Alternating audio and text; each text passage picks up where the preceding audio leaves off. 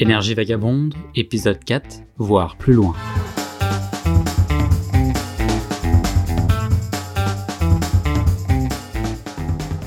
En nous intéressant à la baie de Han avec Emar, nous avons compris les problématiques systémiques et les difficultés pour le Sénégal de développer des infrastructures en imitant le modèle occidental.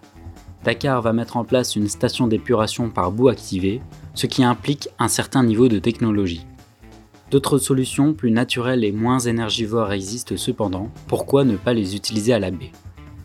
Avant d'y répondre, intéressons-nous au Forum mondial de l'eau qui a eu lieu en mars 2022 à Dakar, présentation de l'événement.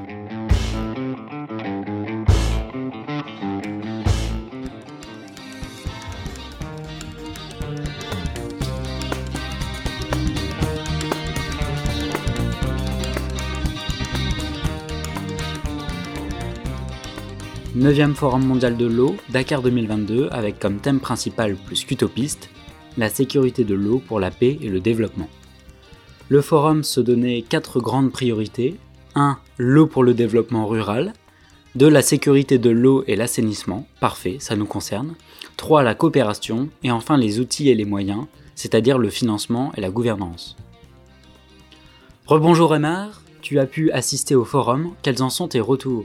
Le Forum mondial de l'eau, c'était un lieu où différents acteurs du secteur de l'eau euh, se réunissaient. Il y avait des représentants de un peu tous les pays. Il y avait pas mal d'entreprises, de start-up, centres de recherche. Donc évidemment, pour quelqu'un qui est intéressé par l'eau, c'est un très chouette endroit euh, pour passer quelques jours et découvrir pas mal de nouvelles techniques, voilà, de réponses à des problématiques euh, comme par exemple les intrusions salines, quelque chose que j'ai découvert aussi là-bas, le fait qu'il y ait beaucoup d'endroits proches des côtes où les nappes phréatiques baissent euh, en niveau et donc ils doivent trouver des techniques pour euh, les remplir. Il y avait pas mal de choses sur l'épuration. Il y avait un système assez euh, intéressant qui s'appelait le système O, qui est donc un système d'épuration passif. Et puis il y avait des grandes entreprises comme Suez par exemple qui venaient présenter le projet dépollution de la baie de Han. Donc pour moi c'était une expérience assez positive. En même temps, voilà, je, pense que ce n'est pas non plus euh, le genre d'événement qui va sauver le, monde de l'eau, on va dire. Ça reste juste un forum, un forum où tout le monde peut euh, parler et vendre un petit peu son fonds de commerce. Les participants sont nombreux en effet. On y retrouve des organismes nationaux, des ONG, des multinationales, des PME, des banques mondiales, des collectivités territoriales, des assos, des scientifiques et autres experts. Les pays du monde entier y sont représentés chacun venant se vendre, tantôt à l'armée, tantôt rassurer, investir, créer des partenariats, co-construire des solutions innovantes pour répondre aux problématiques actuelles et bien sûr étaler sa propagande. Emar nous a parlé du système eau pour une épuration naturelle de l'eau, on y reviendra en deuxième partie. Mais avant, à quoi a servi le forum? Qu'apporte-t-il?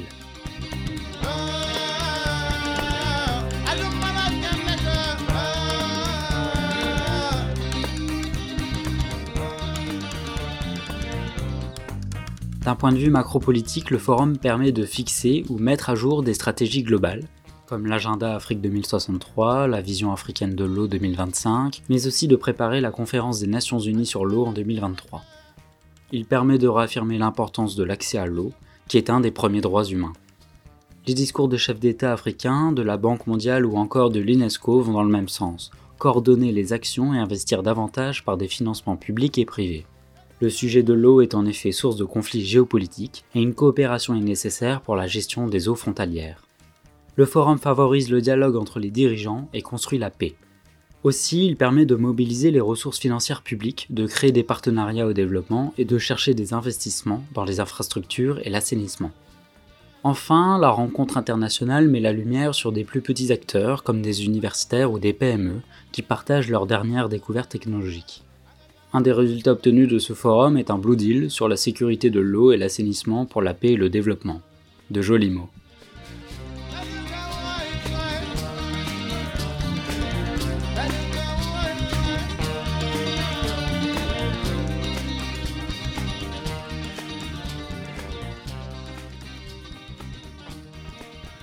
Quelques limites et critiques tout de même.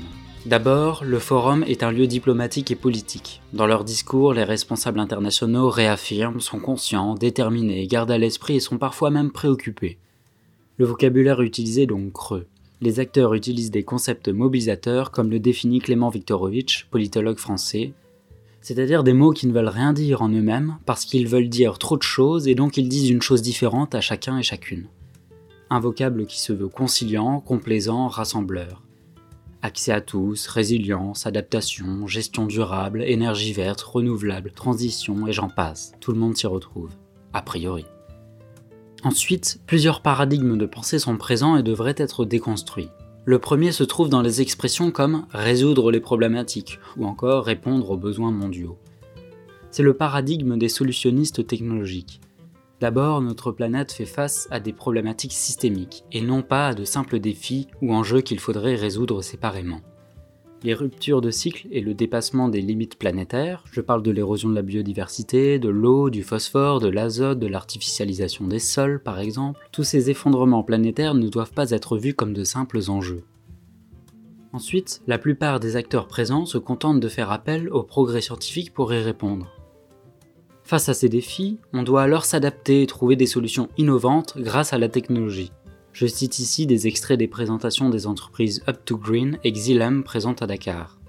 Il ne s'agit pourtant pas d'apporter simplement des solutions techniques comme un bon ingénieur en proposerait, remplaçant notre voiture diesel en électrique. Il ne faut pas croire que nous pouvons garder nos modes de vie à l'identique grâce au pansement technologique, alors qu'il faudra accompagner la résolution technique des problèmes par une réflexion beaucoup plus large, sur les besoins à combler, les ressources qu'elle mobilise, sur sa robustesse, sa durabilité, sa convivialité, son appropriabilité en dehors de la sphère technocrate. Au lieu de chercher uniquement des solutions de remplacement pour maintenir notre confort exubérant, nous devons élargir notre cadre de pensée aux solutions non techniques, développer des stratégies politiques de rupture et collectivement transformer en profondeur nos habitudes, nos modes de vie et de pensée.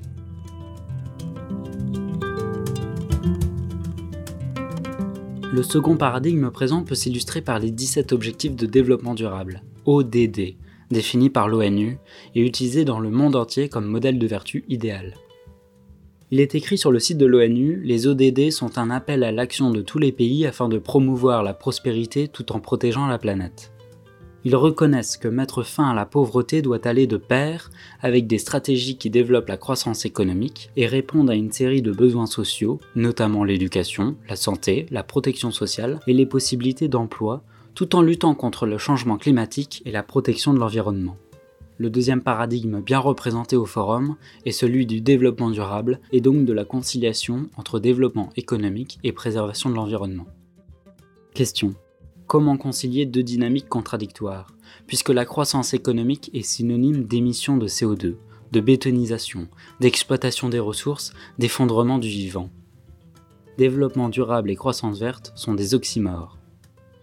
Bref, le vocabulaire, les objectifs, la pensée, le cœur et l'âme de nos institutions internationales et de nos gouvernements se basent sur le développement durable. Quelle dissonance voilà pourquoi on peut penser que des événements de type forums mondiaux, COP ou sommets sur le climat ne sont pas adaptés aux problèmes globaux d'aujourd'hui.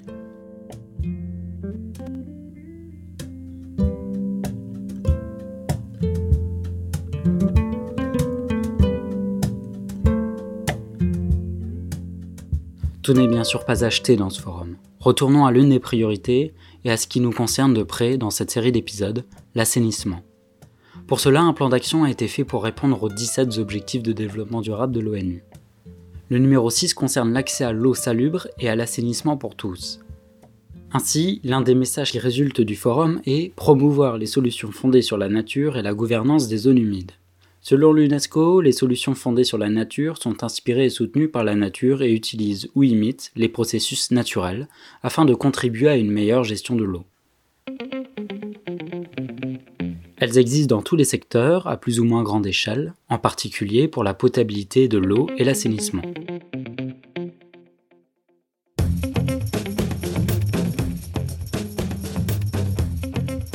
Emar a justement rencontré DBO Expert, une entreprise québécoise qui propose une solution biomimétique au traitement des eaux usées appelée Système Eau. Prenons une maison individuelle, elle rejette des eaux noires, des toilettes, et les eaux grises, douche, vaisselle, lessive. Ces eaux s'évacuent d'abord vers la fosse septique, qui sert à conserver le solide, puis l'eau liquide va dans les conduites pour être traitée de manière biologique, grâce à des bactéries aérobies et anaérobies qui vont se nourrir des polluants. L'eau plus propre est rejetée dans le sol en passant par du sable filtrant. Emar, peux-tu préciser comment ça marche? Bien sûr. Le système eau est un système enterré, un système souterrain de tuyauterie qui va permettre une épuration passive de l'eau. Donc ça veut dire qu'on ne va pas avoir besoin d'utiliser de, l'électricité ou de l'énergie. On va simplement laisser les eaux usées se répandre dans le circuit de tuyauterie et des bactéries vont coloniser les tuyauteries. Et alors il va y avoir une ventilation passive qui va se faire parce qu'il y, a une entrée d'air et une sortie d'air. Et apparemment, ça suffit pour donner une, capacité épuratoire au système. Et simplement par écoulement, on va dire, naturel, eh bien, on arrive à euh, aérer ces eaux et permettre à des euh, micro-organismes, des, bactéries, de se développer sous forme de biofilm dans, sur la surface intérieure des, tuyaux. Cela permet d'épurer les eaux. Donc ça, j'ai pu le voir en démonstration. Il s'appelait Cher Mbaké. D'ailleurs, je suis encore en contact avec lui. Euh, et, donc il m'a montré, il était très fier de son installation, il m'a montré euh, donc l'eau à l'entrée et l'eau à la sortie. Et effectivement, c'était assez impressionnant, euh, rien que visuellement, l'eau qui sortait était vraiment très très claire. J'ai même pris des échantillons pour faire quelques analyses et j'ai pu mesurer que effectivement, au niveau azote, il y avait une grande épuration. Et juste pour bien comprendre, qu'est-ce qui purifie l'eau alors? Donc ce sont les bactéries. Donc c'est un système d'épuration biologique c'est un petit peu le même principe qu'une station d'épuration.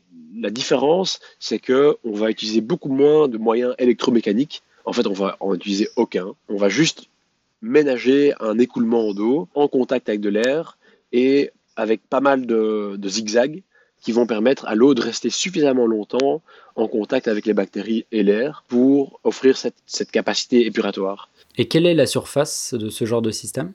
Donc la superficie annoncée est de 2 à 4 mètres carrés par équivalent habitant. Donc ça en fait un système assez extensif puisque une station d'épuration demande entre 0,1 et 0,2 mètres carrés par habitant. Donc on est dans un système qui va prendre 10 fois plus de place pour traiter la même eau.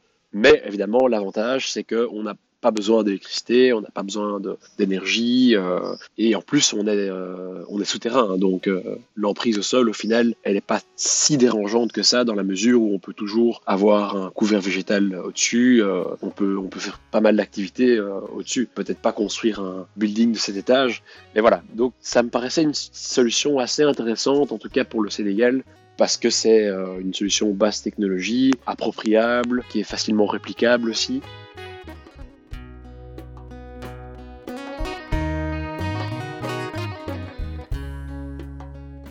Une deuxième solution biomimétique et basse technologie est la phytoépuration, avec la mise en place des filtres plantés comme des roseaux en surface, donc à l'extérieur.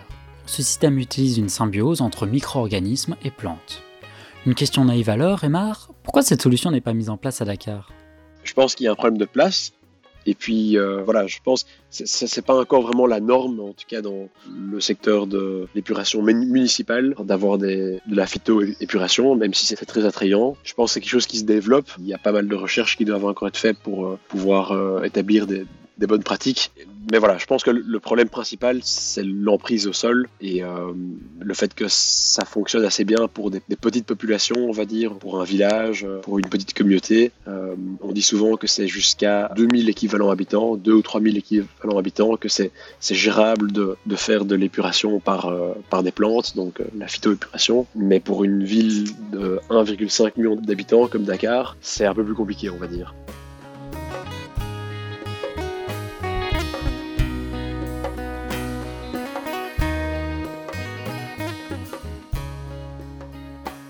Et si c'est à ciel ouvert, il faut prendre en compte le climat, la biodiversité, l'environnement qu'il y a autour.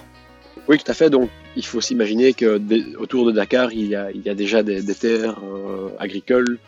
Euh, donc, en fait, il faudrait une sorte de ceinture de, centaines, centaines d'hectares qui ne servirait principalement que à l'épuration de l'eau, qui pourrait être intégrée avec une forme de, maraîchage. Euh, ça sera une zone verte quelque part, donc ça c'est intéressant mais qui sera alimenté par des eaux usées. Donc il faut quand même garder euh, un petit peu de, sécurité par rapport à la chaîne alimentaire.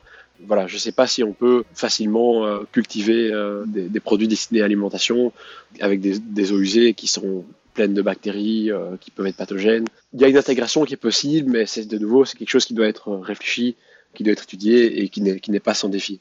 Aussi un, défi de taille pour la, la, phytoépuration dans un pays avec un climat aride comme, Dakar, c'est qu'il faut réussir à maintenir des zones humides qui doivent rester humides toute l'année. Et euh, ça, c'est quand même pas facile. Il faut penser à des techniques euh, peut-être euh, d'imperméabilisation du sol, parce que bon, ce sont des sols qui sont très drainants. Il faut peut-être penser au voilà quel type de couvert végétal on met pour éviter que l'eau s'évapore trop vite. Ouais, j'imagine aussi qu'il y a une contrainte de temps par rapport à, par exemple, des études environnementales à effectuer. Puis c'est une problématique globale, donc il doit y avoir des, chercheurs aussi, euh, avoir beaucoup de données sur le terrain, et donc faire appel à, de nombreuses compétences. Oui, complètement. Alors il y avait des instituts de recherche qui s'occupaient un petit peu de ça, mais euh, effectivement, euh, il faut pouvoir développer une, compétence opérationnelle parce que comme je disais, ce sont des systèmes qui sont à une technologie de niche, des systèmes alternatifs donc c'est plus facile de, trouver l'expertise dans les stations d'épuration classiques que dans les filtres plantés.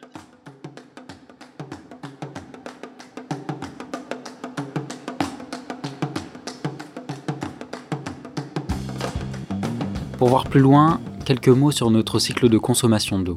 En France par exemple, l'eau du robinet vient pour 62% des eaux souterraines, des nappes phréatiques, et les 38% restants viennent des eaux superficielles, torrents, rivières, lacs. Comme le fait remarquer Aymar, la première ressource dans les eaux usées, c'est l'eau.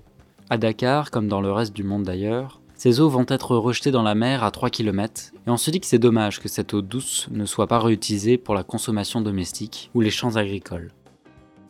C'est ça, donc il y, a des stations de potabilisation où on va capter des eaux qui sont déjà relativement propres d'une rivière, d'une nappe phréatique, et puis on va distribuer et consommer cette eau, et ensuite on va collecter les eaux usées, les épurer, les, rejeter dans le milieu récepteur. Ça, c'est le schéma classique, en tout cas dans les, pays euh, équipés de, telles stations. Maintenant, un meilleur système pourrait être de récupérer les eaux qui sont épurées et de directement les réinjecter dans le système de distribution. Mais pour ça, il y a des grands changements d'infrastructure qui doivent être faits.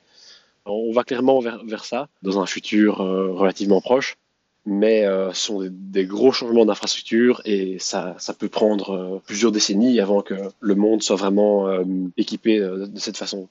Ouais, est-ce que, est que ça peut être une extension de la station existante ou est-ce qu'on doit reconstruire des stations pour repotabiliser l'eau? Non, je pense que ça peut être effectivement, dans certains cas, ça peut être une extension de stations existantes. Souvent, il y a des questions de place. Les stations urbaines, par exemple, ils sont déjà enclavées dans la ville, donc on ne peut pas augmenter l'empreinte euh, au sol. Par contre, il y a des solutions d'intensification du procédé qui permettent de faire plus avec la même surface ou même empreinte au sol et notamment avec les technologies membranaires, où on va donc euh, mettre une, séparation physique entre les boues, donc les, les bactéries qui traitent l'eau, et le milieu récepteur. On va mettre une membrane, et cette membrane, elle va permettre de concentrer plus euh, les boues et donc de traiter plus d'eau avec euh, moins d'espace, moins de, de bassins. Et alors l'intérêt aussi, c'est que avec cette barrière physique, on va empêcher toute forme de pollution solide comme les microplastiques, qui pour le moment passent à travers la station d'épuration et vont dans la rivière ou dans l'océan. Et eh bien, toutes ces, ces microplastiques, ils vont être arrêtés à l'étape de la station d'épuration. Et puis il y a aussi ce qu'on appelle les micropolluants. Donc ce sont des polluants qui sont euh, présents en, quantité microscopique qui, euh, pour le moment, dans toutes les stations d'épuration, ne sont pas traités et donc se retrouvent dans le milieu récepteur. Mais avec ce type de, de, technologie membranaire, eh bien, ils sont arrêtés. Et donc ça, c'est très important euh, si on veut réutiliser les eaux épurées comme eau, on va dire, domestique ou même potable, eh bien, c'est le genre de technologie qui peut permettre de faire ça.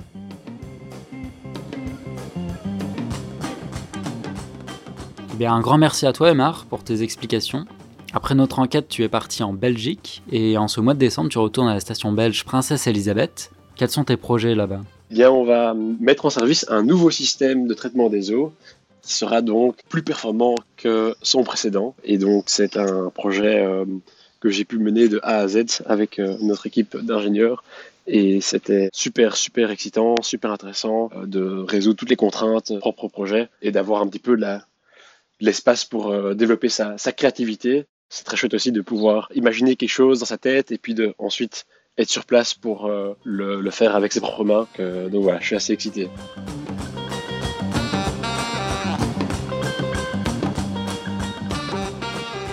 Pendant ces quelques jours d'enquête à Dakar avec Emar, nous avons certes beaucoup appris sur les problématiques liées à l'eau, la pollution, l'assainissement, mais aussi sur le Sénégal, les façons de vivre, les coutumes et traditions, les relations entre les habitants, les institutions. Restons humbles. Plus nous cherchons et plus nous savons que nous n'avons fait qu'effleurer le sujet, tant les questions sont nombreuses. Qu'en est-il de la migration, de la coopération nord-sud? Comment les entreprises sont choisies pour réaliser la station d'épuration? Une solution de low-tech a-t-elle été réellement et sérieusement étudiée? Et d'ailleurs, où en est la recherche sur ce sujet? Des solutions pourraient-elles se mettre en place à grande échelle dans les années à venir? Beaucoup d'interrogations encore, mais une chose est sûre, tout ce que nous savons, nous l'avons transmis ici.